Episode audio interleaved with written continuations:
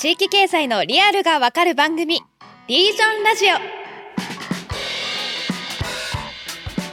前回に引き続きヤフージャパン SDGs 編集長でありながらフィッシャーマンジャパンコーファウンダー CSO を務める長谷川拓也さんをゲストにお迎えしています。今回もよろしくお願いします。よろしくお願いします。じゃあ長谷川さん前回はもう漁業の現場のリアリティと、まあ、その未来に向けた活動みたいなテーマでお話を伺ったんですけれども今回はちょっと目線をまた変えまして、はい、そのまあ、世界の潮流というか今あらゆる企業が無視できなくなっているそのサスティナビリティみたいなムーブメント。要はこれまでとは違う接点がま生まれてきているみたいなお話をぜひあの伺っていきたいなというふうに思ってます。まあ、今長谷川さんがまさにその Yahoo! Japan SDGs の編集長でもあられるということでそしてあの CSO の S はサステナビリティの S っていう観点もあるかと思うんですけど はい、そこでね 漁業と大企業の接点になっていくのかみたいな話がぜひ伺いたいなと思うんですがいかがでしょうか？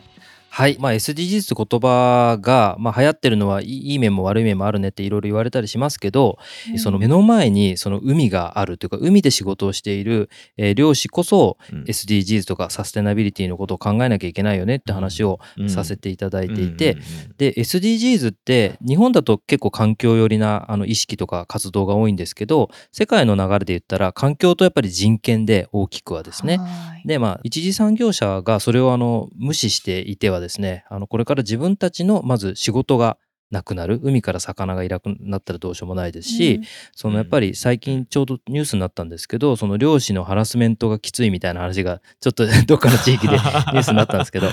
やっぱりね、はい、その古いイメージでやっぱりいてはいけない、うん、その漁師さんですら我々もその担い手育成やってますけど最近のその若い子とかはやっぱりそういうことを気にしてサステナビリティとか人権とか、うん、まあ、あとは福利厚生みたいなところも含めてあの意識をすごくしているのでその働き手がいなくなるし自分の商売のネタとなる海から魚がいなくなるって大変なことなので、うん、えーと、そういうことをまず漁師側としても向き合っていかなきゃいけないよねって話はさせていただいていています。でそれに対して漁師と関わってくださるようなお仕事をしている人たちとか水産業関係者はもちろんですけどそうじゃないそのいろんな企業の人がですねやっぱり今 SDGs とか環境とか人権とかいろいろなテーマで新しいこうチャレンジを始めてらっしゃるのでまさにそれも出会いのチャンスなんじゃないかなというふうに思っているところですね。はい、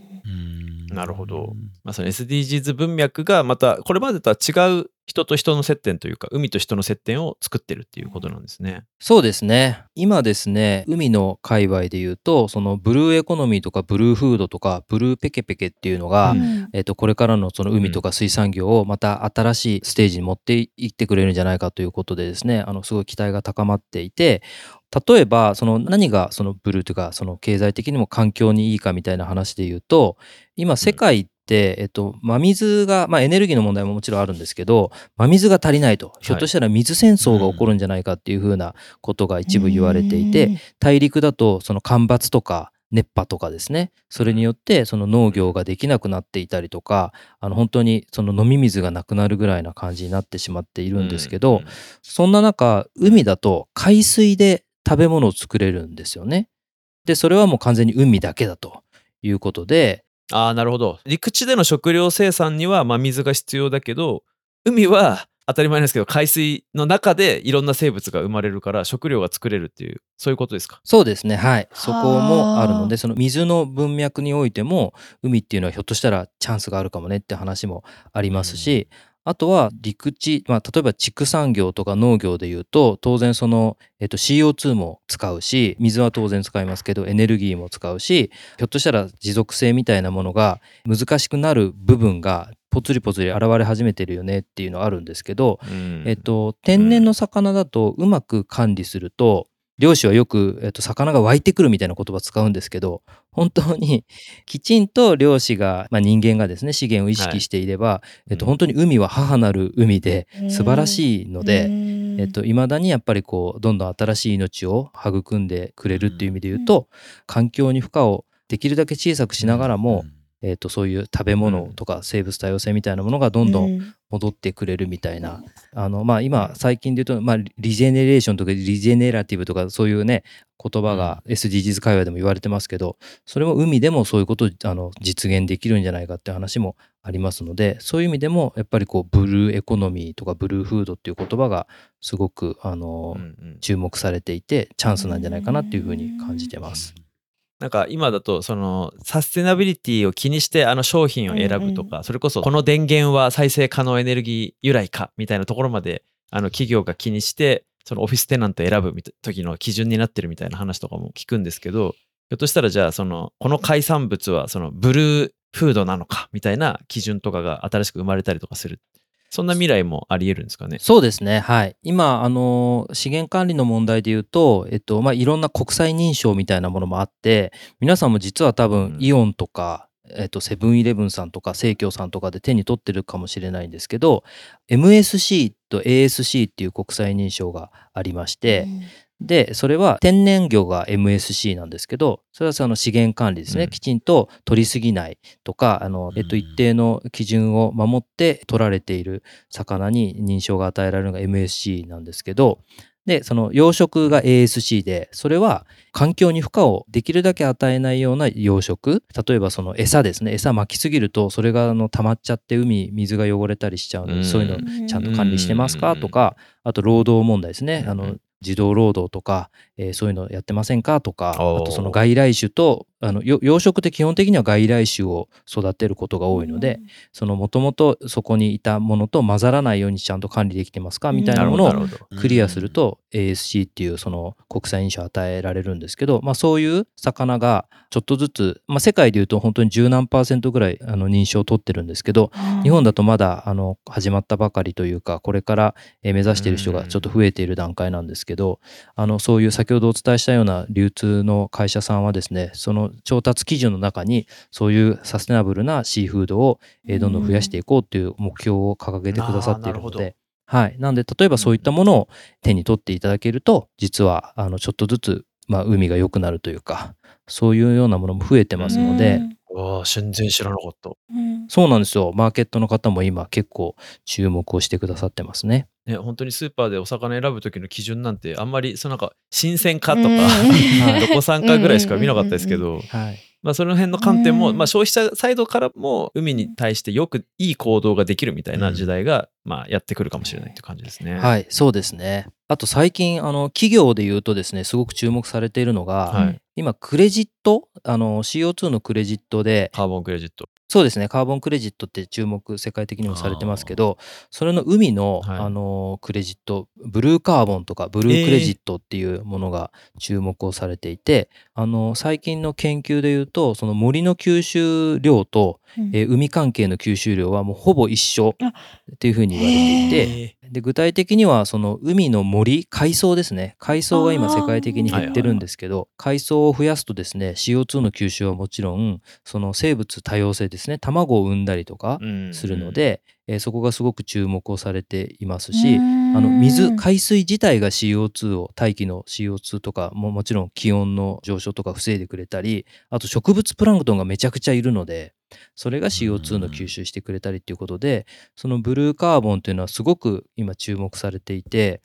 で数年前へにそのブルーカーボンとかブルークレジットを国内で普及させていこうっていう取り組みが今できてるんですけど、それで、えっと、初めて今実験的に J ブルークレジットっていうクレジットが発行されてるんですねこの2年ぐらい。うん。それをですね、うん。今結構大手の会社さんとか金融機関の方とかがすごく注目をしていて、そういうものへのまあ投資とか、えーそういう活動を支えてくれたりとかし始めてるので、結構面白いですねこのテーマでいろんな関わりしろができてるというのは。なんかサステナブルな文脈で海にこんなに可能性があるなんて知らなかったです。めちゃくちゃありますよ。うんうんうん じゃあやっぱそういう意味でもそこの漁業に関わっていく企業とかって増えていきそうですか？やっぱり。そうですね。企業としては、あの魚をこうなんていうか商品として扱うっていうこともまあ新しくなっているので、えっとさっきのサステナブルシーフードもそうですし、えっといろいろな部分でまあ最近だとよく未利用魚とか低利用魚っていう言葉ありますけどそういう文脈で新しいこう商品開発に乗り出している方もいらっしゃればあとやっぱり古き良き魚食文化みたいなのを守ろうということでその干物とかですね、そういうののアップデートを目指す方もいますし、あとそうですねそういう食べるという食業界としての関わりだけではなく先ほどお伝えしたようなその SDGs、ESG みたいなところで、えっと海を良くすると。それによって、えっと教育とかあと観光とかですね。そういうところにも海を見直していこうぜみたいな。今海業って言葉もちょっとまた再びブームになりつつあるんですけど。海業？海関係の産業、はい、海業ですね。なのでもう結構今いろんな部分で注目されてるし数年前に比べても海関係者のチャレンジの選択肢がどんどん増えてきてるなっていう感覚があります。う。んなるほど。なんかちょっと昔のイメージなんとなんかその海をきれいにしましょうみたいなそのエコ活動みたいなのってどっちかっていうとその社社会的な意義の方であんまりそのビジネス的な観点でのその取り扱われ方ってしてなかったような気がするんですけど、うんひょっとするとその海業がその魚だけじゃなくて海で経済的な活動をするバリエーションというか可能性を広げていくっていうこともなんかどんどん出てきそうなことなのかなっていうふうにちょっと思いました。そうですね。もう結構面白いので言うと、まあ、自分も、えっと、海と関わってからもうこんなにいろんな産業の人とコネクトできるんだなって思ってるんですけど、まあ、フィッシャーマンジャパンの取り組みで言うと、うん。アパレルの会社さんと組んであの洋服、うん。えっと、漁師も海の上で着れる機能性を持ってて街の人もおしゃれに着れる洋服をアーバンリサーチさんと、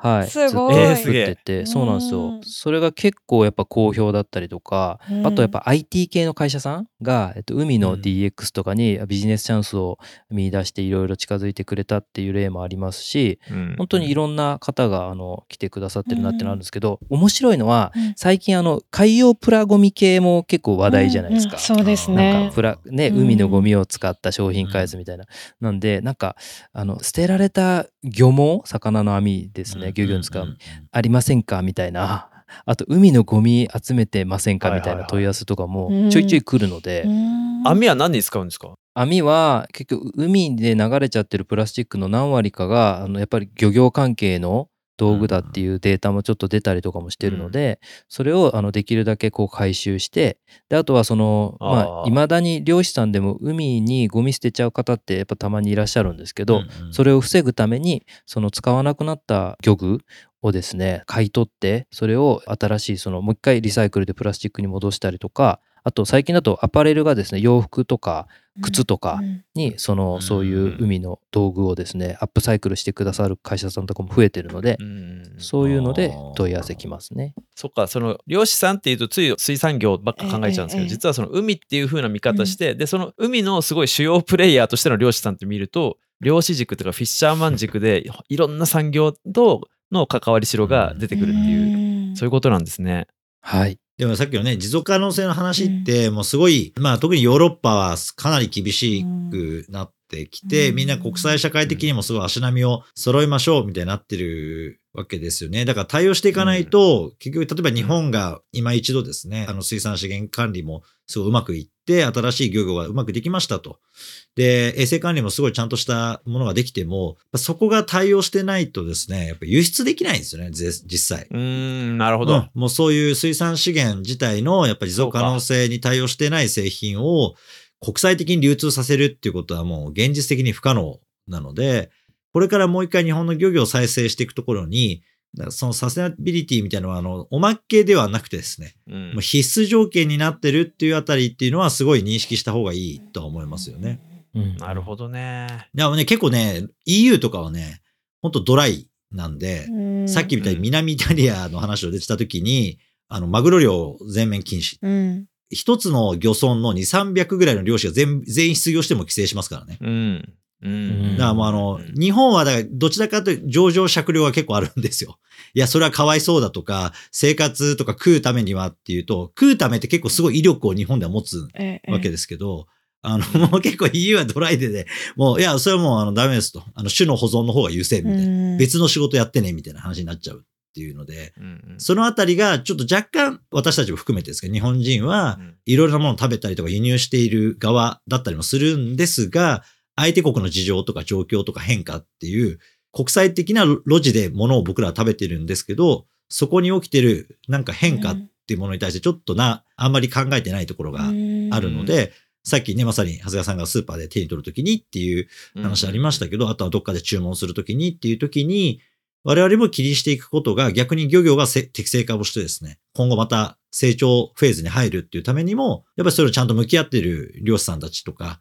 漁業関係者の人たちがやっぱりバカを見ないように、あの、買い支えをしていくっていうところもすごい重要なんじゃないかなと思いますね。なるほど、なるほど。あとあれですよね、その国際基準に合致してるかどうかっていうのは、投資基準の一つとかにもなってくるわけですよね、これからはそうでしょうーね。はい。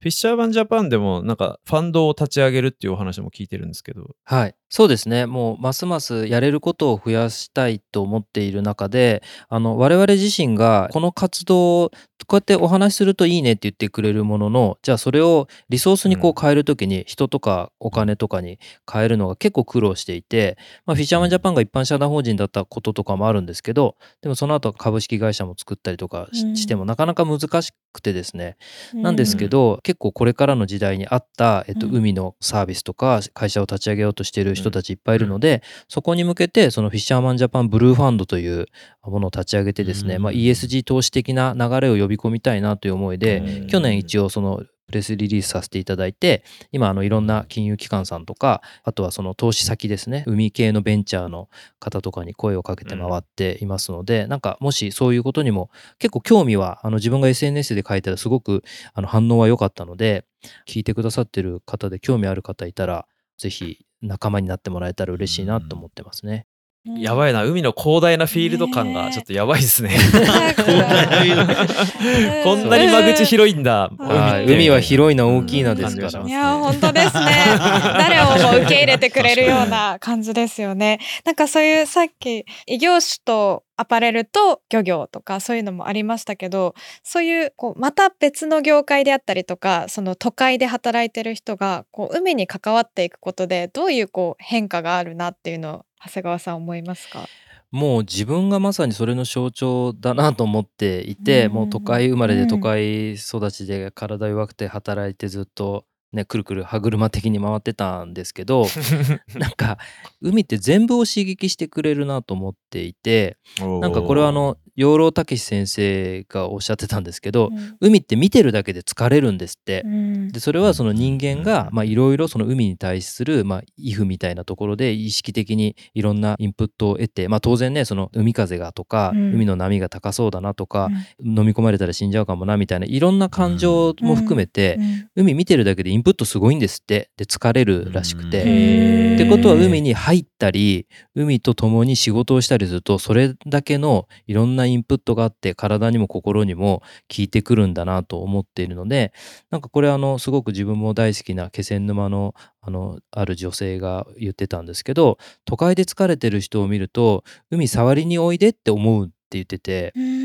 なのでこう海に来て海を触るだけで、えっと、すごくきっと元気になるかもしれないし当然その周りには美味しいものがあって漁村のカルチャーがすごく素敵でみたいなので、あのもう本当に都会で働いてる人こそですね海に変わるともう本当に真逆な感性になったりそこでビジネスチャンスを思いついたりもするかもしれないなと思っててですね。なので、うん。多くの人にちょっとでも海に近づいてもらいたいなっていう活動を結構いろいろしてますね。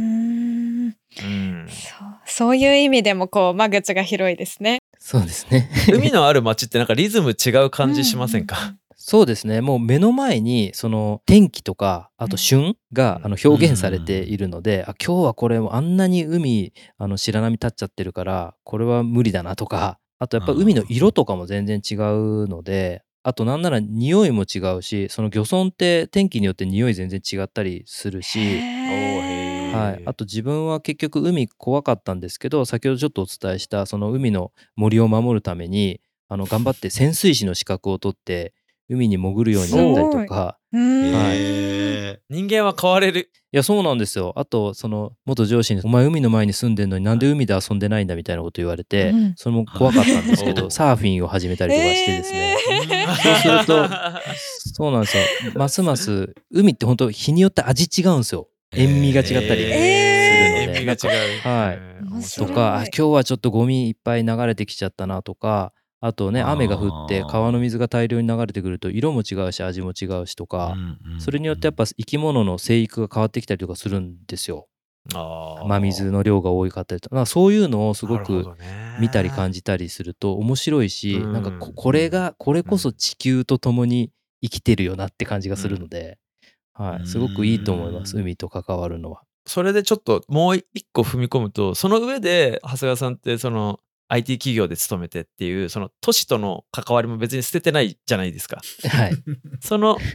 なんだろう両方持ってることってどういう感覚ですか？自分はなんかそのつなぎ役として海と人をつなぐ人ってありたいっていうことをずっと言っていてでまあ東北に関しては東北とそれ以外の土地をつなぐとかですね。あと IT とリアルみたいなものをつなぐ。間に居続けたいと思っていてそれはそのなんか自分にそのアイデンティティとかあとその生き物としての弱さみたいな劣等感があった時に自分が置かれている立場を最大限活用してですね周りにこうなんていうか役に立てればなって思いがあったので間に入り続けるって結構しんどいんですけどでもあのそういう人が増えると結構その東北とか漁業とかが変わったなっていうその体感がすごくこの数年あったので、まあなので、えっと、自分はそのヤフーは絶対にやめないって言い続けてますし あの海のこともやめないし石巻に関わるのもやめないよって周りにはなんかすぐね言ってくるやついるんですよ。もうやめたらとかもういいんじゃないとかっていろいろ言ってくる人いるんですけど自分はそのこれをずっと続けるっていうふうに思っていますしでもなんかそのだから両方の世界見れると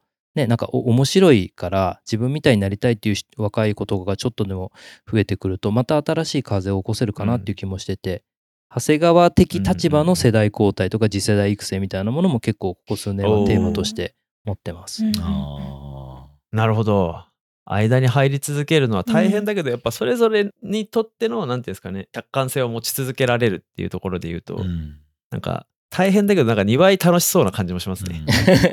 ありがとうございます。はい 例えば地方に住んでいる会社員、まあ、地方に住んでいるアナウンサーである私が海にどんな風に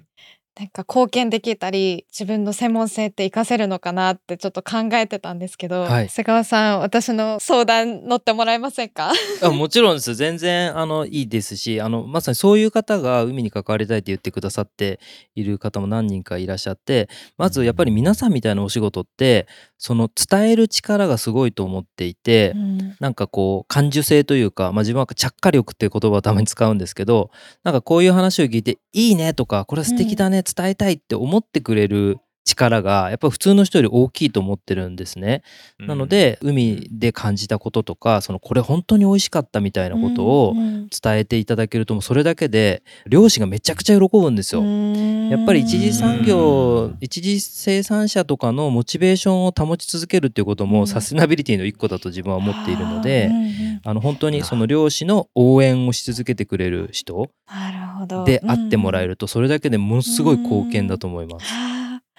なるほど。その前回長谷川さんのお話で漁師変わってもいいんだ。自分たちは変わってもいいんだっていうお話を聞いてなんかこれをこう発信したいって思えたしすごく心を動かされたのであの一番の応援者ローカル局にいるからこそ一番の一次産業の応援者でいたいなサポーターでいたいなっていうのを思いました。ありがとうございます。いえいえ、まあ、うん。自分も実はここまでどっぷりになったことの一個にその最初ヤフーの人としてえー復興支援のプロジェクトみたいな感じで漁師たちといろいろやってたんですけどフィッシャーマンジャパン作るぞとかフィッシャーマンっていう言葉の定義をした時に彼らが言ってくれたのがすごく嬉しくてお前もボケっと見てんじゃねえとお前もフィッシャーマンだぞと。お前こそその漁師とか水産業関係者じゃないけどフィッシャーマンっていうののそのあの代表になれみたいなことを言ってくれたのすごい嬉しくてなんか仲間に入れてもらった感じその自分が憧れている地方の人とか、うんうん。えっと、すごい生きる力を持った人たちが俺を必要としてくれたんだなっていうののそこはすごく嬉しかったんですよね。それでずっと続けてるみたいなとこあるのでまあ多分その滝川さんもまあ自分からするとまさに今日これだけ感じてくださったのでフィッシャーマンだなと思ってますし、実際に海の人とかにあなたもフィッシャーマンだよって言われたら、はい、もっときっとテンション上がると思うのでぜひぜひもっと関わってください。嬉しいなんか潜れなくてもお魚とこう駆け引きできなくても私もフィッシャーマンなんだ そうですよフィッシャーマンでうす。んうんありがとうございますじゃあそろそろまとめのお時間です。で長谷川さんに今日のテーマについて興味がある人に向けてもっと学べる本を一冊おすすめしてもらうっていうコーナーがあるんですけれども、はい、全然 海関係ない本が実はピックアップされてる。そうなんですよ。お すごい、ま、迷って。うん昆布と日本人とか あとあの気になる。いろいろ迷ったんですけど、はい。面白い本いっぱい、はい、あってですね思ったんですけどまあ今日ね聞いてらっしゃる方どっちかというと漁師になりたいという人より、まあ、ひょっとしたらねさっきの滝川さんみたいにどうやったら自分も関われるんだろうかって考えてくださるかなと思うと、うんその編集思考という本があって、まあ、これはあのニュースピックスさんのあの本でもああるわけですけどそうですね、はい。うちの元編集長のそうですね。著書ですね。はい、でこれすごく共感持ってたのはそのメディアとか編集関係の人じゃない人こそ編集思考を持つべきだと。でそれはそのいろんな掛け合わせをすることでその産業を変えたりとか日本を良くしたりとかできると思ってるっていうところがすごくあの自分も共感してですね。なのでまさに今日あの聞いてくださった方たちがそういう気持ちで自分のやってきたこととか自分の得意なことと海漁師えー漁村水産業みたいなものをえーどうやって掛け合わせてどういうふうにしたら面白くなるかっていう思考でえー関わってもらうっていうのがすごく大事かなと思っていてとにかく何も考えずに飛び込んできてくださるのもありがたいんですけどやっぱりどうしたら良くなるかどうしたら自分も周りも社会も良くなるかみたいなので言うとこの編集思考っていう考え方がすごく大事だなと思ってですね今日はちょっとそれをお勧めさせていただきました。なるほど。そっか。クロスセクターでの競争をするときにその編集思考っていうのが役に立つんですね。はいそう思います。別にそのコンテンツを作るだけじゃなく、はい、うん、なるほどなるほど。はいありがとうございます。なんか僕がおすすめするの変な感じなんですけど おすすめの本ですね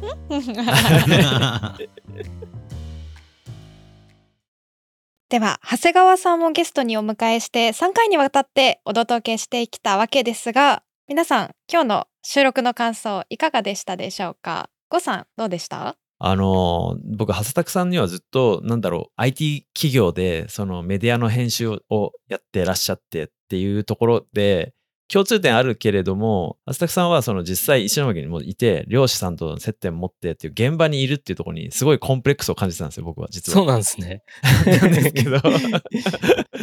いやなんですけど今日改めて話を伺ってなんかその僕もそういうことやりたいなっていうのをやっぱ改めて思いましたね、その本当のリアルなあの地域との接点を持ってそこから見える視点っていうのを僕も持ちたいっていうのを本当に強く思ったっていうのがあの今日の一番の感想です本当にありがとうございましたありがとうございました。嬉しいですなんか。では木下さんいかがでした？そうですね。あの、長谷川さんとはちょっとご無沙汰をしてたんですけど、何年前かわかりませんが、石巻にお邪魔したこともちょこっとありまして、まあ、復興のあの、ベースとかをされていたところの時期だったと思うんですけど、さらにもうね、どんどん深まっていって、やっぱり本当に、なんでしょうね。入り口は多様であれどですね、その場みんながフィッシャーマンだっていうこの定義。うんっていうのは、まあ、島国日本に住む我々としてはですね、えーなんかわかんなく無意識に食べているお魚だったりするわけですけど、あなんか改めてすごい意識をしなきゃいけないなと。えーふとそう思えば、うちの親父、魚屋昔やってたんだなって、ちょっと聞きながらですね。えー思い出してですねそうなんですよ。えーなんで、まあそう思うとですね、やっぱり今ってやっぱり私ですらその親がそういうね、魚屋とか昔やってたって、もう、もうやめちゃいましたけど、まあ要は、そういう人も結構多かったなと思うんですよね。魚屋のとか魚屋のせがれみたいな結構昔はいっぱいいたわけですけど。あ今ってね、もうみんなそう会社員社会になっちゃったから、なんかすごい海と遠くなっちゃって、そういう業としてね、みんな関係持たなくなってしまったから、一回ちょっと若干忘れ気味だったことをですね、今日お話を伺って、あ、そうかと、今一度やっぱちゃんと意識を持ってですね、えーさっきのファンドとか含めてですね、応援できるものを自分たちでちゃんと応援していくってことがないとですね、やっぱ誰もね、あの、やっぱり取ってくれたりとか、ちゃんと流してくれなければお魚食えませんので、もうこのあたりっていうのをなんか当たり前のこととして考えちゃいけないんだなってことを改めて思いましたし、今新しい会社員のスタイルとしてですね、えーうん。ここまで切り開いている人はやっぱりなかなかいないなと、うん。長谷川さんの話を聞いてうん。改めて、えー思いました。だから多くの会社員の方ですね、えーさっき呉さんの話じゃないですけど、やべえ、俺もなんかやんなきゃっていう気にうん。なるような放送だったんじゃないかなというふうにも思いましたし、できることはたくさんあるんだなってことも気づかせてもらいました。ありがとうございました。ありがとうございます。いや、なんか木下さんになんか怒られんじゃないかと思ってドキドキしてたんですけど、よかったです。リージュはあのハートウォーミング木下あの、うんとして出演するあの方針になっておりまして、ああ、よかったです。い。やでもでも本当普通に今日本当率直にお伺いして本当にあそんなにもうねあのサーフィンとかまで始められたりとか本当にねそういう関係まで行かれてると思うとですねあすごいなって本当に心底思いました本当にありがとうございましたす。ありがとうございました。ありがとうございました改めて長谷川拓也さん本日はありがとうございましたどうもありがとうございました。ではおしまいに番組からお知らせです。ニュースピックスリージョンではアプリ上で地域経済に関するさまざまなコンテンツを配信中です。地域から成長する事業を作るヒントがたくさんあります。ぜひ番組の概要欄から URL をチェックしてください。そして番組へのご意見ご感想をお待ちしています。ぜひハッシュタグリージョンラジオでツイートいただけると嬉しいです。また番組出演者への質問取り扱ってほしいテーマなどを募集中です。概要欄にあるアンケートフォームから投稿してください。それでは次回も新たなゲストとともに地域経済の未来を議論していきます。またお会いしましょう。